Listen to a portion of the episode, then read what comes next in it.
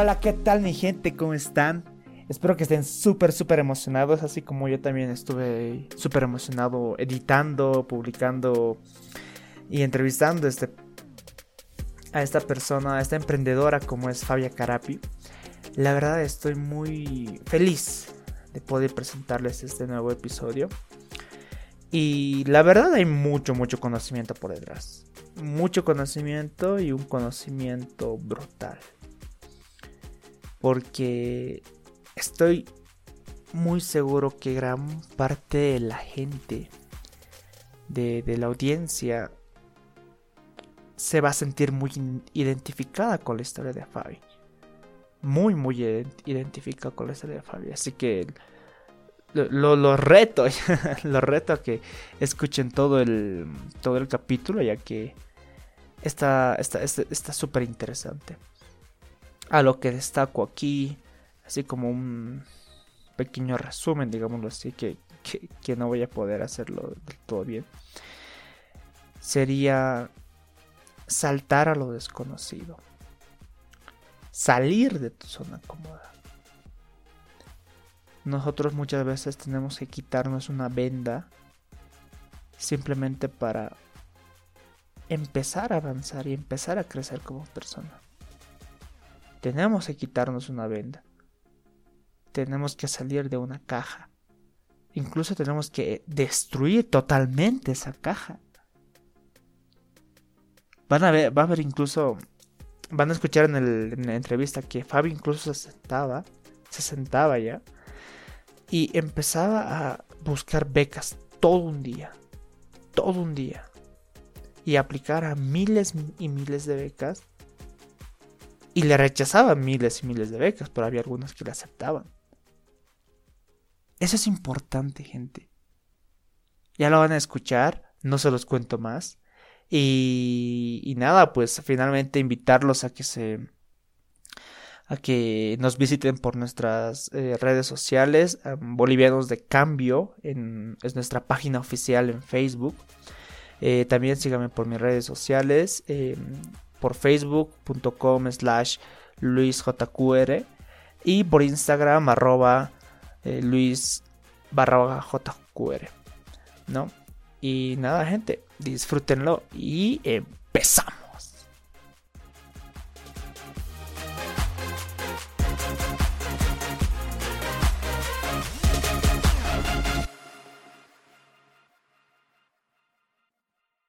Qué mejor forma de empezar este podcast que permitiendo que ella se presente. ¿Qué tal Fabi? Em, ¿Quién eres y qué haces actualmente?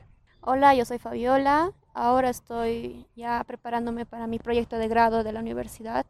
Estoy saliendo en la carrera de Ingeniería de Sistemas. Ahora también estoy trabajando con Amnistía Internacional, con jóvenes de todo el mundo, para formular unos proyectos con ellos. Y también soy parte de la Sociedad Científica de Mecatrónica.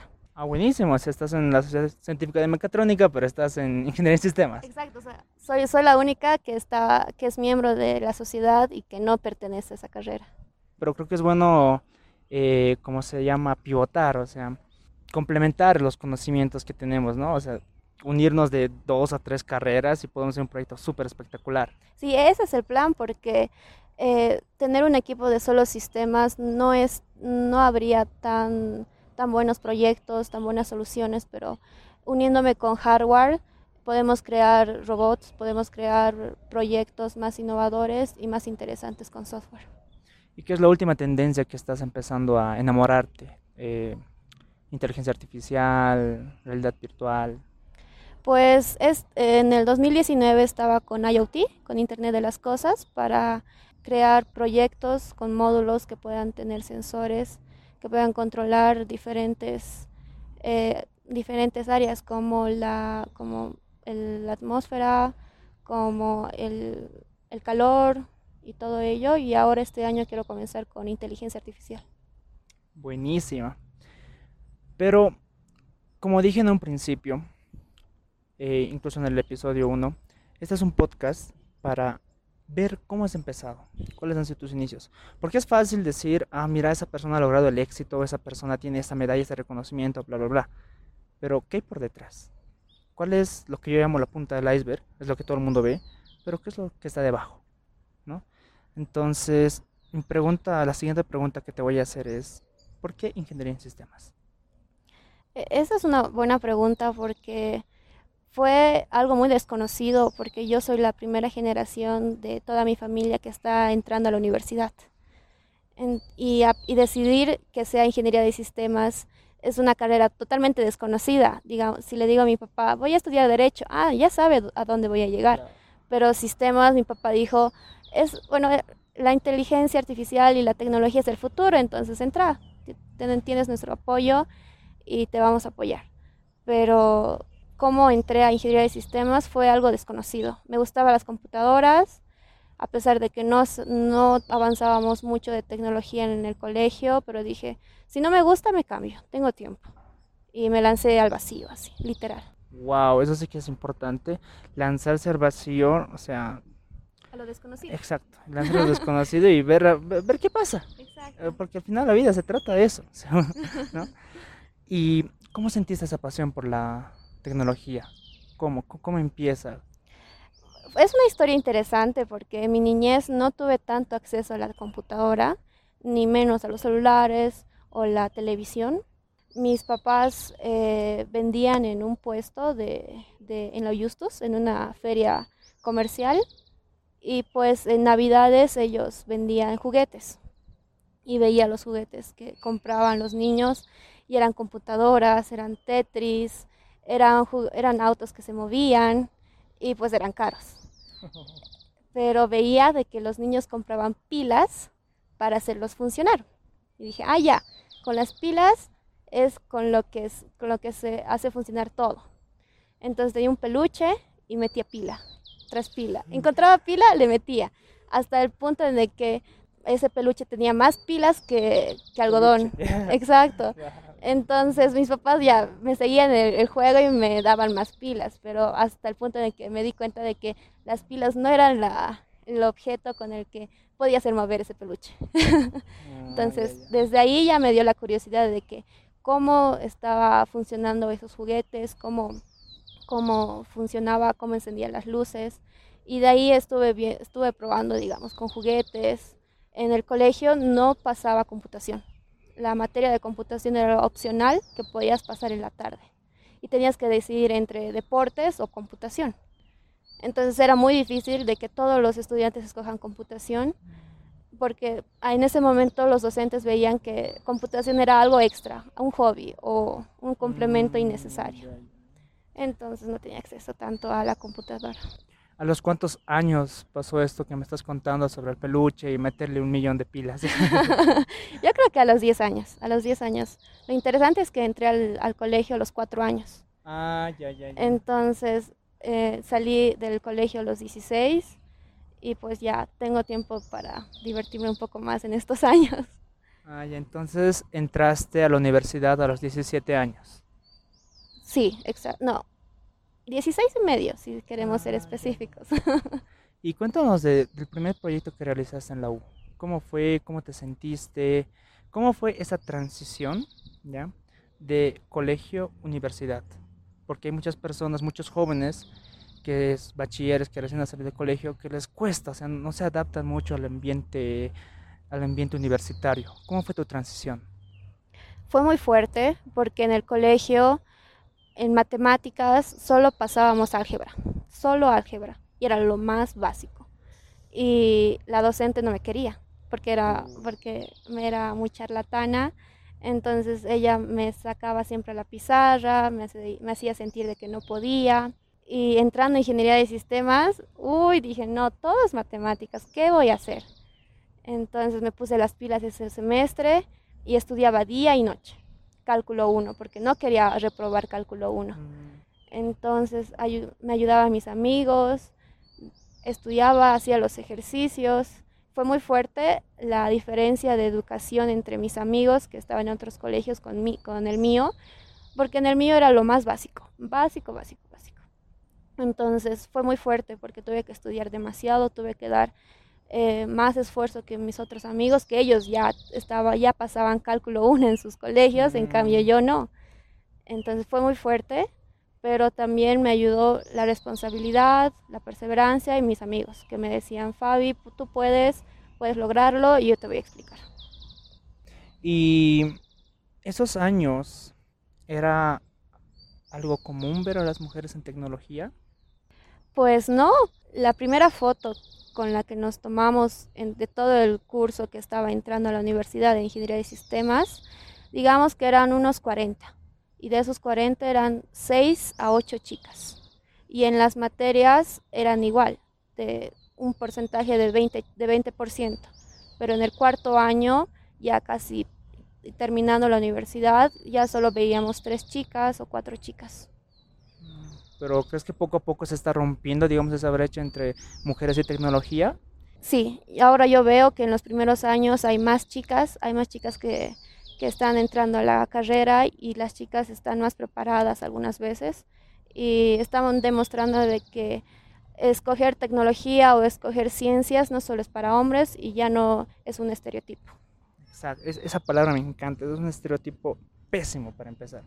Es un muy mal estereotipo ya que todas las personas tenemos, digamos que tenemos el derecho de brillar desde donde nosotros queramos. Si queremos brillar en tecnología, hazlo.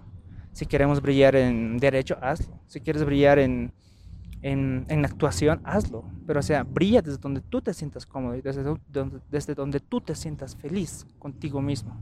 Sí, exacto, porque igual mis papás me decían de que si quieres trabajar en, en algún lugar o en un área muy diferente, puedes hacerlo, puedes crear todo lo que tú quieras y ser mejor que tu versión anterior. Y cuéntanos de tu primer proyecto. Estaba un poquito indagando por ahí por las redes sociales y me di cuenta que uno de los primeros proyectos, no sé si era el primero, pero es tu app de Aprende Aymara. ¿Cómo fue la experiencia al realizar la aplicación?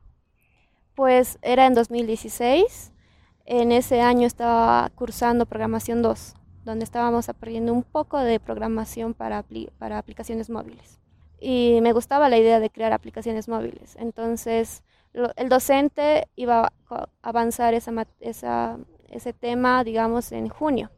Y yo en febrero vi que estaba en, en, la lista y dije, no, yo, yo quiero aprender y voy a aprenderlo ahora. Entonces me puse a ver videos en YouTube, me puse a aprender, busqué libros, busqué cursos en línea gratuitos. La primera aplicación que hice me era un botón y, y cuando presionaba el botón decía, la aplicación no funciona, reinícialo.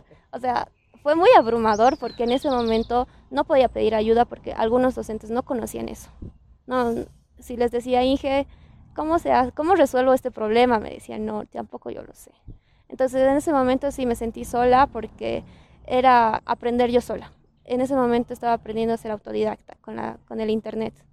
Entonces fue difícil porque hubo aplicaciones móviles que murieron, murieron muy terriblemente. y pues me gustó y hizo el proyecto final era, un era una aplicación móvil en esa materia y al ingeniero le encantó mi aplicación y me dijo, vas a ir al, a la feria de la carrera y vas a presentar tu proyecto, como para que vean los demás. ¿Esa era la app Aymara? No, era una aplicación para delivery de pizzas. Ah, ya, En el 2016. Mm, pedidos ya Exacto. digamos. Sí, sí, sí. Y, y les gustó y me dijeron ya, no solo, no solo quiero que que estés en la feria de la, de la carrera, quiero que estés en la feria de ingeniería. Y era otra, una feria donde exponían los de civil, los de química, mecatrónica, todas las ingenierías. Entonces ahí estaba súper contenta mostrando mi proyecto, les, les, mostraba cómo podían pedir una pizza, les, era, era muy divertido. Entonces dije, wow, tengo, tengo habilidades en esto y quiero, quiero avanzar más. Entonces mis amigos que estaban pasando la materia de Aymara me dijeron, Fabi, ¿cómo, ¿cómo, ¿cómo aprendería Aymara? Y yo le dije, con una aplicación. Obvio. y pues ellos me dijeron, no hay aplicaciones móviles para aprender Aymara. Y dije, ¿en ah. serio? Y lo busqué y había algunas. Y no eran muy bonitas para, para mí. Entonces dije, yo, yo lo puedo hacer, yo tengo algunos conocimientos y mi familia habla Aymara, entonces va a ser más fácil. Entonces lo desarrollé como en dos meses. La aplicación me encantó y dije, no, ya ayudé a mis amigos, yo quiero ayudar a más personas. Lo subiré a Play Store. Uy, fue oh. un, paso muy grande porque no solamente eh, tenía que aprender a cómo, cómo, cómo solicitar que suba la aplicación, sino aprender a pagar por internet, digamos. Y no teníamos tanto esa... Mm, ese hábito. Exacto, ese hábito, esa cultura de estar usando la tarjeta de débito, de crédito sí. para pagos por internet. Exacto. Entonces ya dije, me ahorré el dinero, lo subí a Play Store y estaba contenta. Estaba súper contenta. Pasó tres meses y ya tenía 100 descargas. Uy, yo estaba contentísima. Dije, oh por Dios, 100 personas que descargaron mi aplicación. Y de repente, en marzo de 2017, eh, Pica, Pica es un programa de jóvenes en ATV, y me dijeron, vimos tu aplicación, nos gusta, queremos hacerte una entrevista. Y de ahí otros, otros noticieros, otros periódicos me llamaron y me dijeron, Fabi, queremos conocer tu historia, queremos conocer más de ti y cómo hiciste la aplicación. Y fue sorprendente. Me imagino que todo tu vida tiene obstáculos. Creo que nadie se puede salvar de eso, nada es perfecto. ¿Cómo fue el cambio de mentalidad? Porque ahora me imagino que ya ver un obstáculo para ti debe ser algo de todos los días, digamos, algo que ya lo, asimilas, ¿verdad? Pero en un principio, cuando viste tu primer obstáculo, viste que el botón no daba y que el docente tampoco te podía ayudar, ¿cómo fue tu evolución sobre qué es un obstáculo como tal? Pues yo creo que el obstáculo más fuerte fue la transición de colegio a universidad porque en el colegio estás en tu mundo, crees que todos son iguales a ti o que piensan igual a ti o simplemente no lo piensas. Y cambiar y ver otras personas, ver personas que viajaron, ver personas que, que tienen diferentes pasiones, fue muy diferente. Y pues ahora ya veo y ya tengo una perspectiva más grande, más amplia. Y ahora sí puedo comprender y puedo tal vez no exagerar tanto con los obstáculos. Tal vez un obstáculo sea pequeño y yo exagero tanto, pero ahora ya lo veo más pequeño. Mm, eso es importante, ¿no? Entender que la vida está llena de obstáculos y hay que saber sobrellevarlos de la mejor manera posible. Durante toda tu etapa de la universidad, ¿qué actividades extracurriculares hacías? Aparte de la universidad, ibas a cursos, eh, no sé, has, has estado en alguna competencia de la U, pues es interesante porque me gustaba ingeniería de sistemas, pero quería conocer más cosas. Entonces comencé a entrar a voluntariados. Mi primer voluntariado fue en turismo con unos chicos de otra universidad y, fue primero tenía miedo porque iba a ir a una reunión con personas totalmente diferentes y yo no sabía tanto de turismo. Entonces dije, oh por Dios, ya, ni modo, voy a entrar y me voy a presentar y en ese momento era muy tímida yo era muy, desde pequeña y algunas veces aún soy tímida. Entonces dije, ya, lo voy a hacer porque quiero, quiero viajar, quiero conocer y quiero conocerlos a ellos. Entonces entré al voluntariado de turismo, después entré al voluntariado de planta tu árbol, después comencé con otros voluntariados de otras áreas. Y fue tan enriquecedor conocer los problemas, las soluciones de otras áreas y cómo podía resolverlo con tecnología. Entonces no solamente me dediqué a estudiar y a estudiar y estudiar, sino en trabajar en proyectos sin fines de lucro para poder ayudar a los demás y también en voluntariados, en proyectos sociales y, en, diferentes, en diferentes actividades. Vaya, eso, eso la verdad es muy interesante porque hay muchas personas que consideran que el voluntariado básicamente te cambia, te cambia totalmente la vida y cómo ves eh, el mundo, ya lo empiezas a ver desde otra perspectiva. ¿Consideras tú que el voluntariado es lo que más te ha marcado? ¿O hay, algún otro evento, alguna situación que realmente te ha marcado y ha, y ha puesto un punto antes y un después en tu vida? Para mí el voluntariado sí fue una herramienta muy gran, muy fuerte para poder ayudarme a ampliar mis objetivos, pero también fue clubes de ciencia. En clubes de ciencia conocí jóvenes de mi misma edad que ya habían ganado olimpiadas, que había, ya habían viajado, que ya estaban decididos a lograr sus metas en una corta edad. Y para mí era inimaginable hacer eso porque decía, no, soy muy joven, más, más adelante voy a, voy a pensar en cosas que quiero. Ahora terminaré la universidad y ya. Pero no, ellos ya estaban con sus objetivos de que yo voy a viajar a Italia y voy a voy a lograr entrar a tal empresa. o, tal doctorado, digamos, tal doctorado, exacto. Tal universidad, tenían, tal financiación, tenían grandes, grandes sueños e, esos chicos y ahí ya lo están logrando varios. Y no solamente los chicos, sino los docentes, porque en ese momento decir de que yo podría postular a una maestría o a una beca lo veía muy lejos. Porque decía, soy una chica que está estudiando ingeniería de sistemas y le gusta, pero no soy material para, para una beca. Y decía, sí, esas becas son para otras personas y no son para mí. Pero vi a mis docentes y me contaban sus maestrías, me contaban sus experiencias y nos contaron de que ellos estaban en la misma posición que nosotros y nosotros también podemos. Y conocí a Luifer, que es de Tubeca, Bolivia, él era mi primer docente y nos contó de que cómo terminó la universidad en Santa Cruz y de repente se fue, logró obtener una maestría en Fulbright para ir a Estados Unidos y de Estados Unidos no solamente se quedó ahí, sino llegó a otra maestría y de repente llegó a Harvard y dije, oh por Dios, conozco una persona que fue a Harvard y no solamente fue, fue a estudiar. Y ahí sí me cambió mis, mis objetivos, no solamente quería terminar la universidad y trabajar, ahora quiero llegar a una maestría, quiero viajar por el mundo, quiero conocer otras culturas y es gracias a Clubes de Ciencia.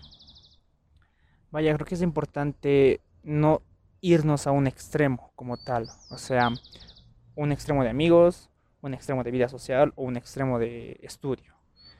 Veo y considero que muchas personas se van al extremo más que todo del estudio, pero creo que es bueno ampliar nuestra perspectiva, nuestro campo visual y ver más allá de lo que estamos viendo actualmente ir a voluntariados, ir a, ir a, diferentes eventos.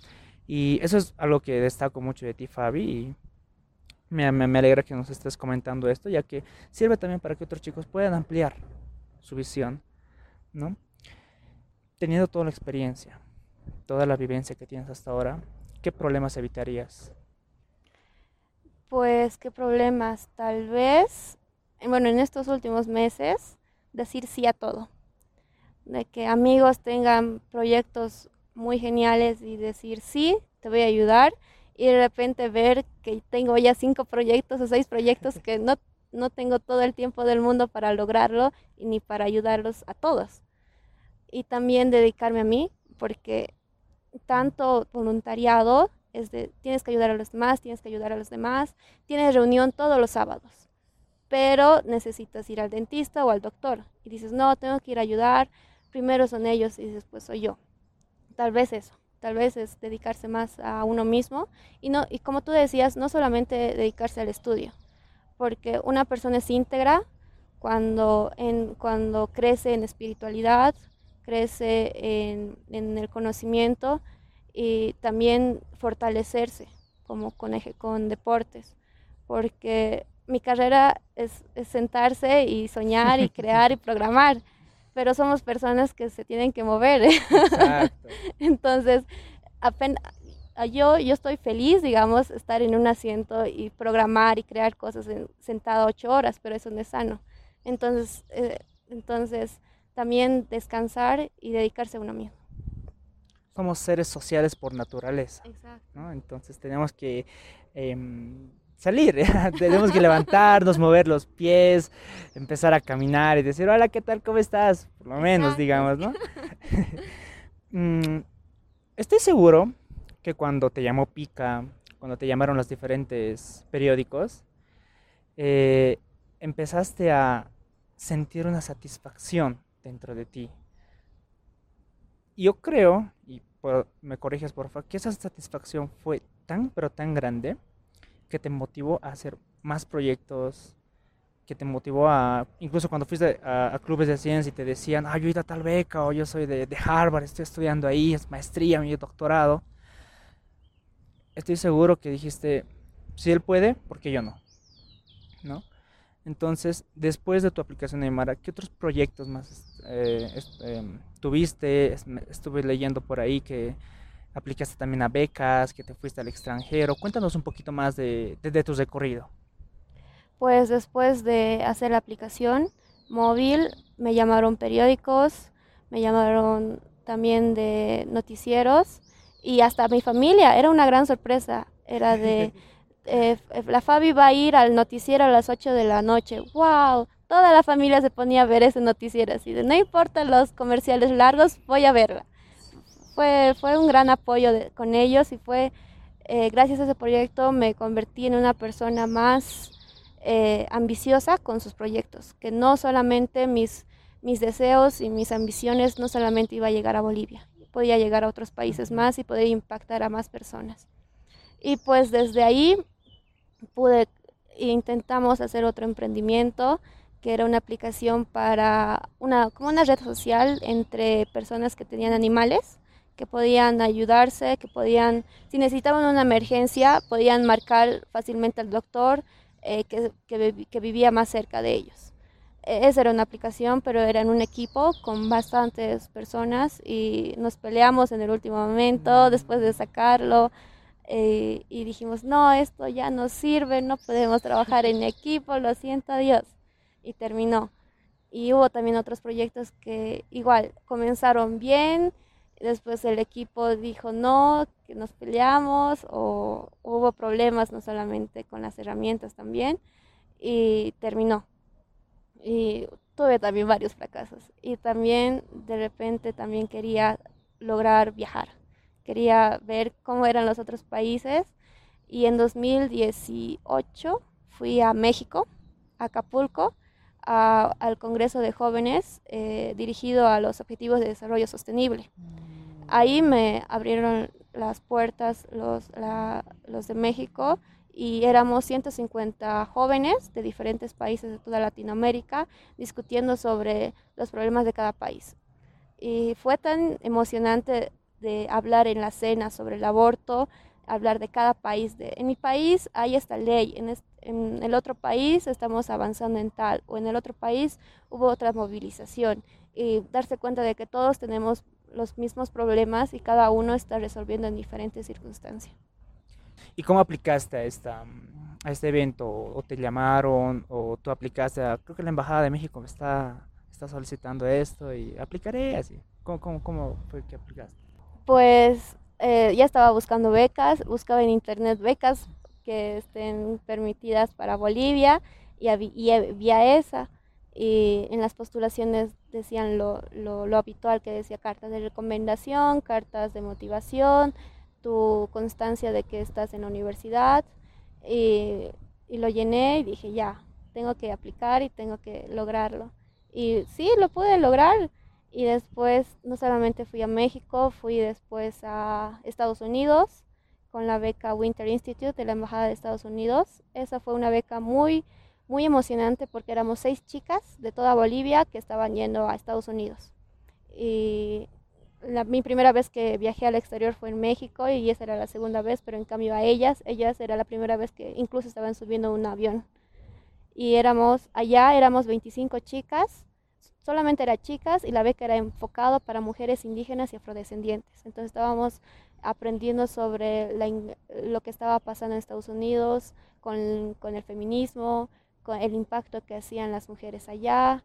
Era emocionante. Y después me fui a Cartagena, a Colombia, a, conocer, con, a trabajar con los jóvenes iberoamericanos, con el WEF, con el Women Economic Forum fuimos allá, fue, fue emocionante. Ellos estaban en otro nivel.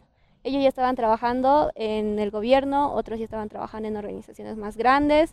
Yo en ese momento veía jóvenes que estaban trabajando en voluntariados, fabulosos voluntariados, pero hasta ahí. Pero ellos ya estaban trabajando en la gobernación, ya estaban trabajando en leyes, veía cómo avanzaban los de, México, cómo proponían y les hacían caso. Y había una chica que con ella compartí habitación y ella iba a ir a, la Antártida a, ver las, las, ballenas, a ver cómo era la migración de ballenas, porque era bióloga, pero no era ah, solamente, no, no, no era solamente bióloga, sino ya estaba trabajando en una, una organización para preservar los animales en México y estaba llegando a ese nivel y dije, oh, por Dios, estoy conociendo a una chica que está, que va a ir a la Antártida, oh por Dios. Entonces ahí fue otro, otro nivel también. ¿Y cuántos años tenía esta tu amiga? Ella tenía 26 años. ¡Wow! 26 años. Sí, eh, ella me sorprendió porque no solamente había, va, va a viajar o ya viajó a, a, la Antártida, sino fue a Egipto, fue a trabajar en otras áreas, de que ella hacía políticas, no solamente en biología, políticas ambientales. Ella me sorprendió totalmente y me animó más a entrar a las políticas públicas desde la tecnología. Y después de eso eh, apliqué a, a, la, a, la, a, la, beca de Amnistía Internacional a Londres. Uh -huh. Y lo logré, éramos 16 chicos, 16 chicos de todo el mundo. Imagínate, wow. y, y eran chicos de Ghana, de Marruecos, de Switzerland, de, de, Estados Unidos, de, había de países que no conocía como Nueva Zelanda. Había un chico de Nueva Zelanda, de Francia. Era, era muy emocionante. Pero claro, gané esas becas, pero detrás apliqué con unas 20 o 25 becas que me dijeron no había becas que estaba súper emocionada, les contaba a mis docentes, ayúdenme con mi carta de recomendación y me decía y me rechazaban esas becas. Claro, gané algunas, pero detrás de esa es que es que es como una dedicación, es de este sábado voy a buscar becas. Eso también hay que tomar en cuenta porque no solamente ah, la primera la primera vez si te aceptan o no vas a dejarlo. Yo yo, yo hasta podría decir que me dedico algunas veces a buscar becas o, a, o a, a, preparar mis postulaciones a las becas. Vaya, si las becas no vienen a ti, tú vas a las becas. eso, eso, la verdad es importante porque hay mucha gente que se desmotiva. Sí. Hay que saber buscar, hay que saber dónde, dónde buscar, por qué, por qué páginas entrar. Pero hay, hay, incluso tenía una docente una instructora igual de clubes de ciencia que nos decía, chicos, hay beca para todo, hay beca para todo. O sea, si tienes lentes, o sea, hay becas para las personas que tienen lentes. Literalmente nos dijo eso. Y yo era de, wow, entonces creo que el error que estamos cometiendo nosotros es quedarnos en nuestra zona de confort y no salir más allá. Si las becas no vienen a ti, tú ve a las becas. Sentate así como tú, un día, y busca becas, becas para todo empezar a postular. Muchas te van a decir que no, así como tú, pero algunas te van a decir que sí. Hay que ser perseverantes. Eso es lo que recalco mucho de ti y lo que me gusta. Yo amo la perseverancia, la verdad. Y es muy importante ser perseverante y ser paciente. Porque si realmente lo buscas con tanta fuerza, tarde o temprano llega. ¿Qué opinas? Eso es algo muy cierto porque hasta bien había una beca donde podías ir a trabajar en, una, en un centro de investigación en Nueva Zelanda y el único requisito era de que ya haga, hayas hecho blogs eh, con tecnología y conciencia.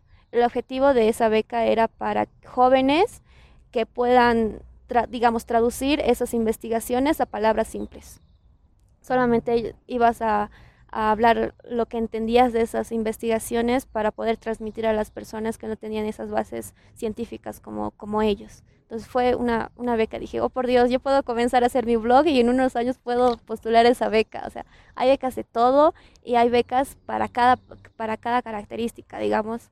O sea, yo tengo descendencia indígena y la beca era para mujeres indígenas y afrodescendientes. Y había mm. chicas que, tení, que, que ellas habían nacido con la, con la lengua materna de un lenguaje indígena y un idioma indígena y ellas estaban contentísimas con esa beca porque se sentían de que esa beca era para ellas.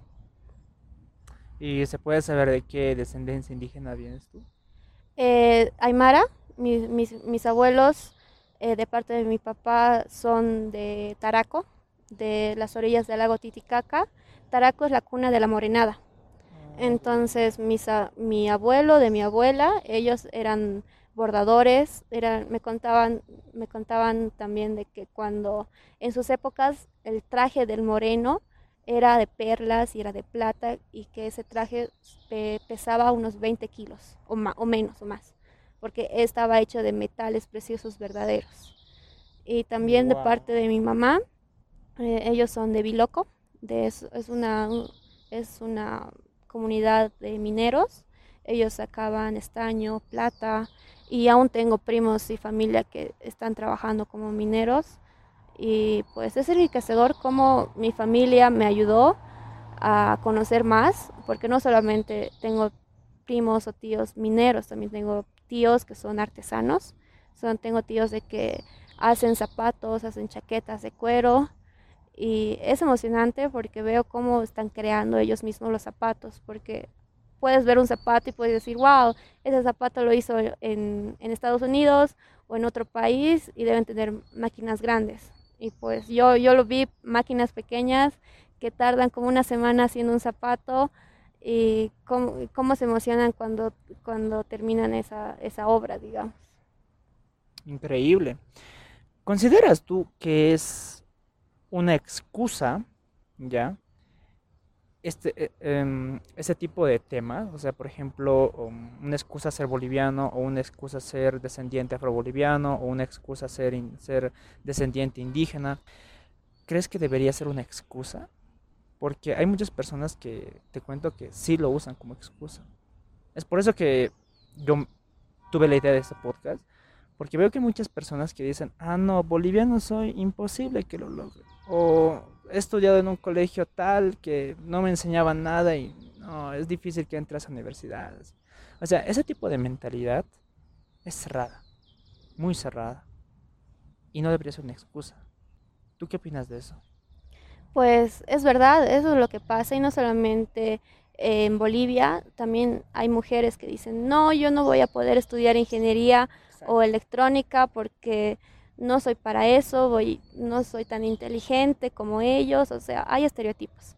Y no solamente estereotipos entre género, también hay entre cultura, entre diferentes, diferentes eh, segmentaciones que podemos crearnos en nuestra mente.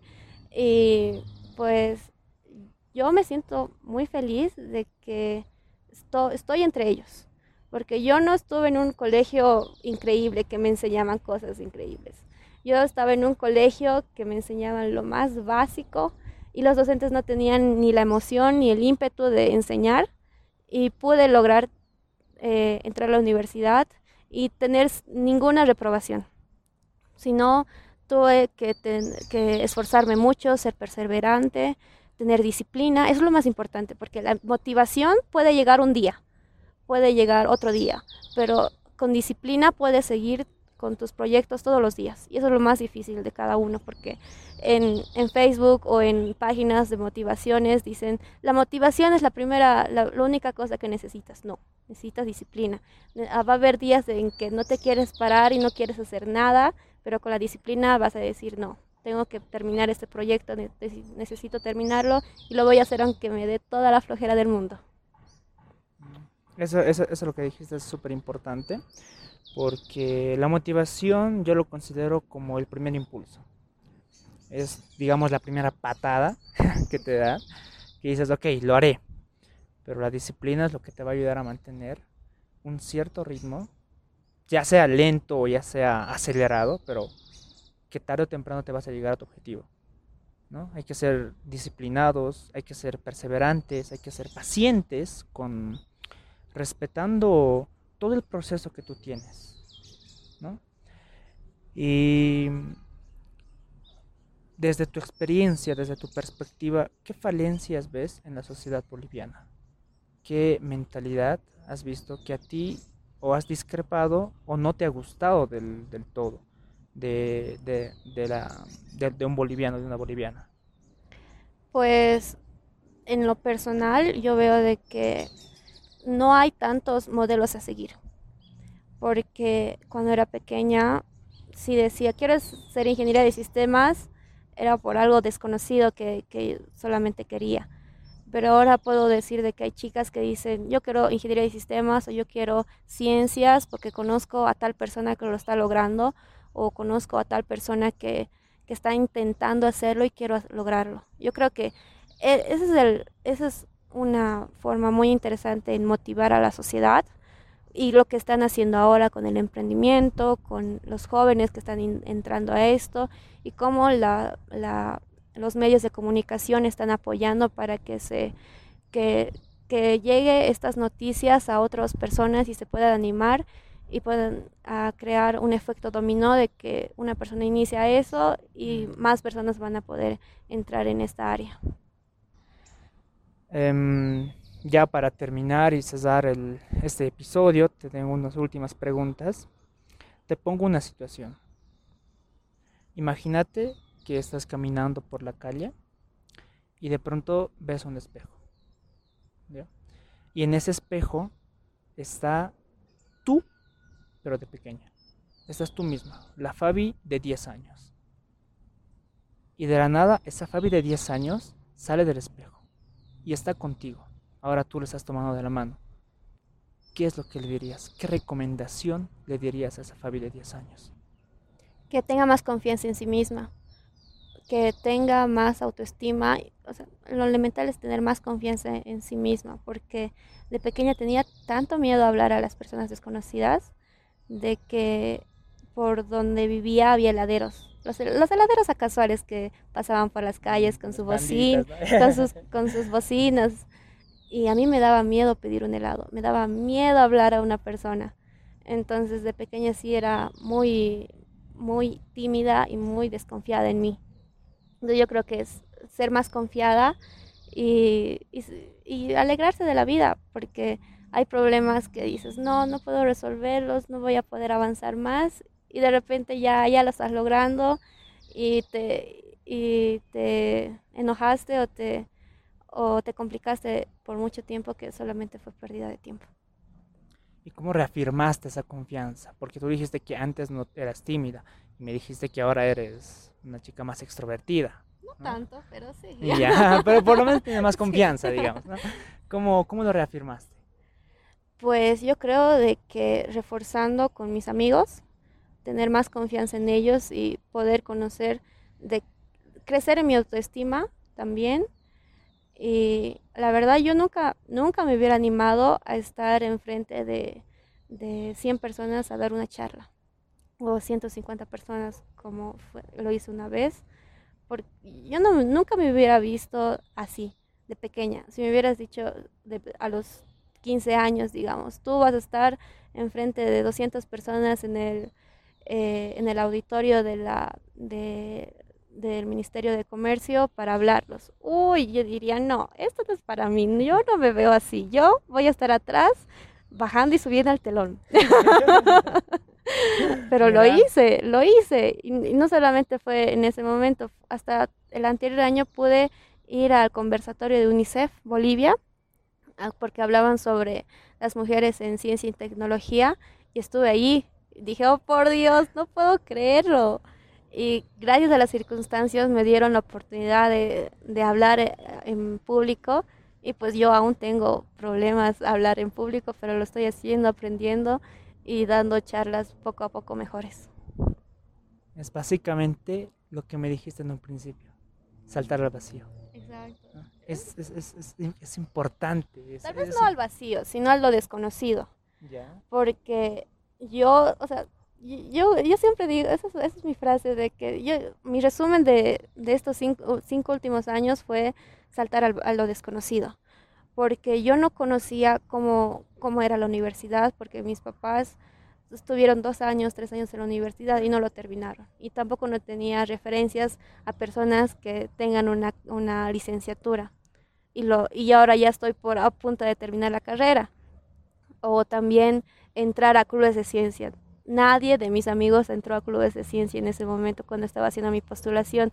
Era algo tan desconocido y dije, wow, yo, yo creo yo quiero entrar, quiero conocer más a esas personas, a pesar de que nadie va a ir de todos mis amigos, o entrar al voluntariado, porque mis yo entré y sola y después me tuve ya más amigos, pero fue un salto a lo desconocido al principio. Y al principio es como todos, al principio no sabes, no naces sabiendo ni tampoco, ni tampoco eh, crea, bueno, más, más adelante ya creas tus fortalezas y todo, pero al principio es todo eso. Vaya, increíble, increíble. Y ya mm, como última, última pregunta para terminar el podcast, que la verdad ha sido muy, muy bueno. Ha estado tremendo. Ha estado brutal como ese último meme. Así, porque mm, yo siempre lo he dicho. Ustedes, las, chicas en tecnología, las que están haciendo más de lo que la sociedad espera de ellas, o sea, de ustedes, son la imagen viva del empoderamiento de la mujer. y voy a asegurarme, por mi parte también es un compromiso, no soy mujer, pero me agrada que las personas estén haciendo más de lo que la sociedad les impone, ¿no? Y el tema del empoderamiento de la mujer a mí me fascina, me, me agrada mucho. Es por eso que tomé la decisión, esa también va toda, para todas las personas, en intercalar una semana un chico y otra semana una chica. Así. Para que también las mujeres vean que se puede. Que no tienen que ponerse baseras, no tienen que Sí va a haber baseras, sí va a haber limitantes, pero hay que romperlas. Hay que ir más allá. ¿no? Y ya bueno, para terminar, ¿a qué otros bolivianos y bolivianas de cambio te gustaría escuchar en los próximos episodios? Ya antes de terminar, eh, yo veía unos datos muy interesantes sobre la contratación de personas en el área de tecnología. Digamos, los requisitos son 10. Digamos, eh, programar Python, programar tal cosa y tal cosa, son 10. Y digamos, un chico ve esa convocatoria y dice, wow, tengo cinco requisitos de esos, pero igual voy a postular. ¿Qué pierdo? Y una chica dice, wow, tengo siete, tengo siete requisitos, no completo los diez requisitos, no voy a postular porque no tengo lo, necesario. O sea, hubo, hubo eh, investigaciones sobre eso en, en, Estados Unidos de por qué las mujeres no, no se postulaban a áreas de tecnología a pesar de que ellas ya tenían conocimiento y eso veían, de que las mujeres tenían más desconfianza en sí mismas en decir de que no tengo esos no tengo esas características que están buscando y no voy a y ni lo voy a intentar. Y los chicos eran de bueno voy a lanzar la piedra y si logro algo lo voy a lograr claro. Creo que mm, nada es perfecto. Y no tenemos que nadie ni los chicos ni las chicas tenemos que buscar perfección. Mm, algo que me dijo una persona es la perfección es lo enemigo de lo suficientemente bueno entonces hay muchas, hay, veces en las que irse a un extremo, como la perfección, nos puede limitar, como en este caso de las chicas. Sí, exacto. Y nos, también otro punto que quería tocar era sobre el em, empoderamiento de las mujeres, porque tal vez el, el, la palabra empoderamiento está tal vez mal referido porque otras personas dicen para dar, para empoderar a las mujeres. Las mujeres ya tienen todo, el empoderamiento del mundo en sí mismas. Solamente hay que ayudarlas a fortificar más eso. Todas tienen las mismos, tienen grandiosos valores, tienen buenas actitudes y solamente hay que darles la oportunidad porque ellas ya, están empoderadas, no necesitan más ayuda. Entonces, um, sí, ¿qué bolivianos y bolivianas de cambio te gustaría, te gustaría escuchar en los próximos episodios? Pues me gustaría escuchar también a los artesanos. Hay artesanos grandiosos como los de las alacitas sobre la feria de la miniatura, que escuché hace unos días de que apenas termina la feria, se dedican a hacer todas sus miniaturas eh, todo el año para vender en un mes. Y dije, wow, cuánto tardarán, cuánta devoción, cuánta dedicación necesitan hacer esas miniaturas para venderlas en un mes y crearlas en los demás meses. Y dije, wow, quiero conocer más de ellos. Entonces, los artesanos y también algunos docentes que conozco, como el ingeniero Fabio, que es director de mecatrónica. Él me dio la confianza para entrar a ingeniería, a, a la Sociedad Científica de Mecatrónica y él es, él, es un docente formidable, te puedo decir. Así que lo recomiendo a él y también a tal vez a Alejandro, que logró ir a las, a las competencias de robótica en, en otros países como México. Y él tiene mi edad y es de, Sucre. Entonces, hay, hay jóvenes muy extraordinarios en que puedes, podemos escuchar en este podcast sobre su vida. Y esto, Fabi, creo que el mensaje que le has tratado de dar a, a toda la, audiencia no se compara. Es, es muy importante cada palabra que dijiste, ya que, como dije en un principio, no solamente es la punta del iceberg. Hay mucho más por detrás, mucho más. Y mucho de eso a veces es fracaso tras fracaso tras fracaso, te rechazan beca tras beca tras beca, pero una de ellas siempre. ¿No? Y nada, ¿quieres despedirte, Fabio, de toda la audiencia? Pues muchas gracias por la invitación y gracias a todos por ya llegar a este punto del podcast que tal vez ya es largo. Pero pues los invito a, lanzarse a lo desconocido y a conocer más personas, conocer más experiencias y, y entrar en la tecnología, que eso es un gran punto y una gran habilidad en unos años. Buenísimo, buenísimo. Creo que ya tenemos el nombre para el episodio. Listo, gente. Gracias. Entonces, hasta la próxima. Y efectivamente, gente linda, este, este capítulo se llama Un salto a lo desconocido. Y nada, pues agradecerte por haberte quedado hasta el final de este episodio. De alguna u otra forma me alegra y me motiva a seguir y seguir con este podcast para generar un impacto en la sociedad, para cambiar esa mentalidad eh, cerrada que a veces los bolivianos tenemos, ¿no? Pero hay que empezar a cambiar eso. y no se olviden seguirnos por nuestras eh, redes sociales, por nuestra página oficial en Facebook, Bolivianos de Cambio, también por mis redes sociales, facebook.com slash luisjqr y por mi Instagram arroba luis. Nada gente, espero que la hayan disfrutado y nos estamos viendo en un próximo episodio la siguiente semana con más de Bolivianos de Cambio. Bolivianos cambiando Bolivia y el mundo. Chao, chao, hasta la próxima.